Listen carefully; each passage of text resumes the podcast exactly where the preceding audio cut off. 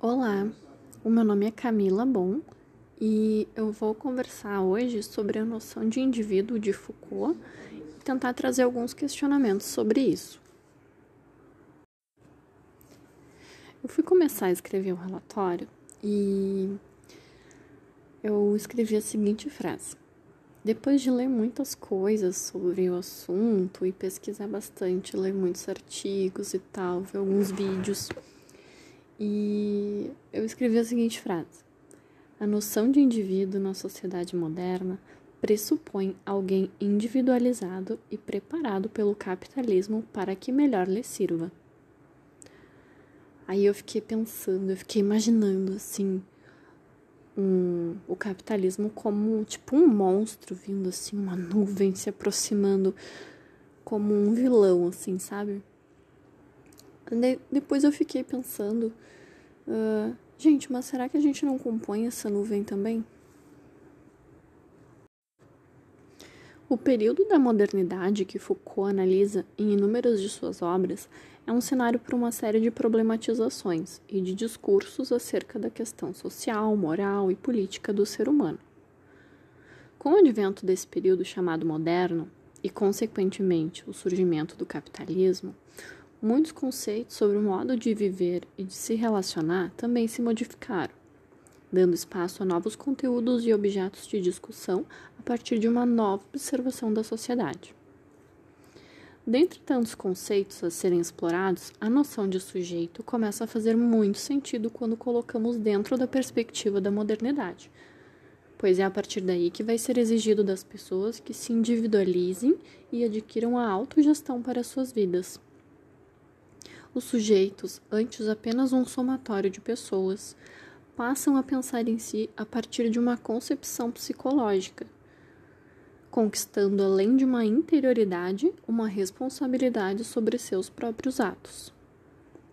O que antes era atribuído a um reducionismo social, aqui passa a encarregar o próprio sujeito sobre o seu estar e agir no mundo. Estando o sujeito devidamente individualizado, o capitalismo tem como garantir o desenvolvimento de uma sociedade dentro dos moldes que melhor lhe servirem.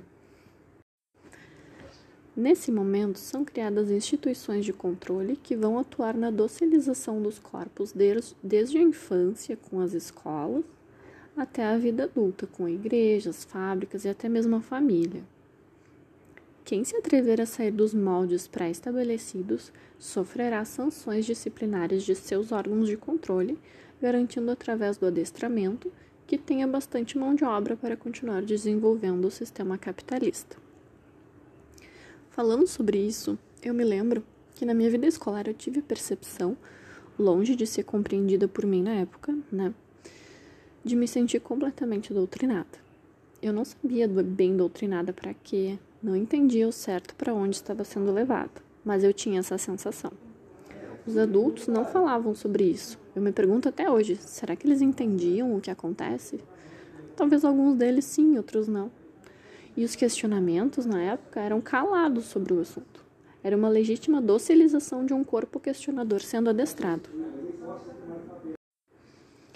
Soa estranho tudo isso, né? Como se o capitalismo fosse um monstro sugador de almas.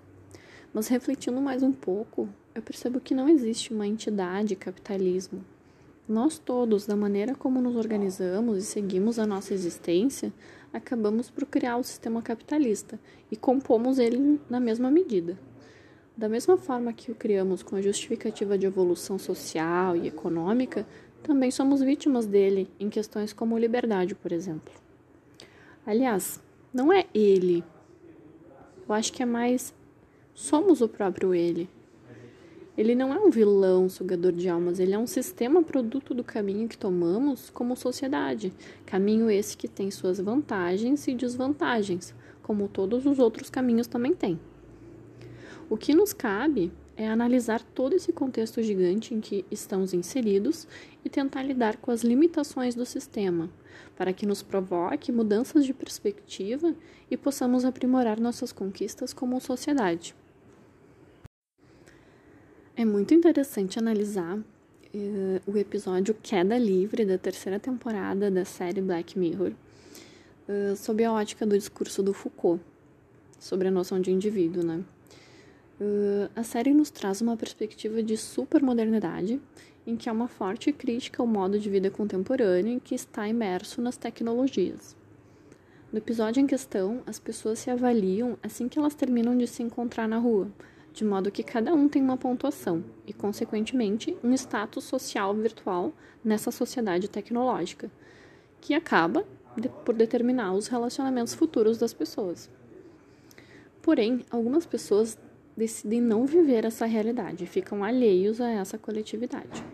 Fazendo uma analogia, as pessoas que estão alheias ao modo de vida virtual coletivo são consideradas marginalizadas, criando-se uma rede de estruturas sociais virtuais, tal como existe na vida física. A série é futurista, mas os questionamentos que traz são completamente atuais, pois notamos que, guardadas as proporções, já vivenciamos algo bem parecido na nossa realidade atual. Pensando nesse conteúdo sobre o indivíduo em Foucault, podemos analisar também suas considerações uh, sobre como ele observa a educação se relacionando com o sujeito. Para ele, o papel do educador seria de ajudar o outro a enxergar o que não consegue, ver além dos conceitos já existentes em seu repertório individual, fazendo com que tenha uma atitude reflexiva de suas ações. Educar para ele seria um instrumento de facilitação do cuidado de si mesmo, para que o sujeito possa aprender a ver além do que ele já consegue ver, conhecer a si mesmo e cultivar-se, seja em questão física, mental, espiritual e cultural, ou todas elas, passando a construir-se com auxílio dos educadores. Para Foucault, a educação que está sendo passada atualmente, e isso segue valendo para hoje, é uma dominação dos sujeitos e de seus pensamentos. Por isso, seria um dos mecanismos de controle da sociedade capitalista não proporcionando liberdade aos indivíduos de poderem também cultivar a si mesmos. Uh, é que o, os estudiosos de Foucault eles apontam que um dos efeitos dessa questão de cuidar de si, de cultivar-se, é que a gente correria o risco de estar, tá, de repente, fazendo uma sociedade narcisista, né? Contribuindo, assim, para uma sociedade narcisista. Mas aí eles, eles falam assim que Foucault achava que o cuidar de si não é desarticulado de cuidar do outro. E não é desarticulado de cuidar da nossa sociedade como um todo. Nesse sentido, como poderíamos produzir uma educação que oferecesse liberdade, ensinasse a cultivar a si mesmo e fosse coerente com a lógica capitalista? Analisando, será que seria possível aliar os ensinamentos básicos de como contribuir para o avanço da sociedade capitalista com o ensino de uma construção e cultivo de si mesmo? O que se aprende uh, não vai poder ser muito diferente, já que vivemos num sistema que precisa de soldados. Mas como passar à frente um conteúdo de uma forma que não prenda o sujeito, que conceda a ele uma liberdade de pensamento. A gente tem que ter consciência que nenhum ensino passará ileso sem ser atravessado por um viés cultural e social em que a gente está inserido. As problematizações que o ser humano é capaz de produzir são inúmeros, bem como a sua rede de relacionamentos. Tudo isso permeado pelo social que nos abrange. Nenhum caminho é fácil de percorrer devido à alta complexidade de cada indivíduo subjetivado. Mas pensar sobre isso, com certeza, pode nos ajudar a percorrer de uma maneira que nos aproximemos minimamente de um equilíbrio entre um sistema social e econômico e cada sujeito que pertence a ele.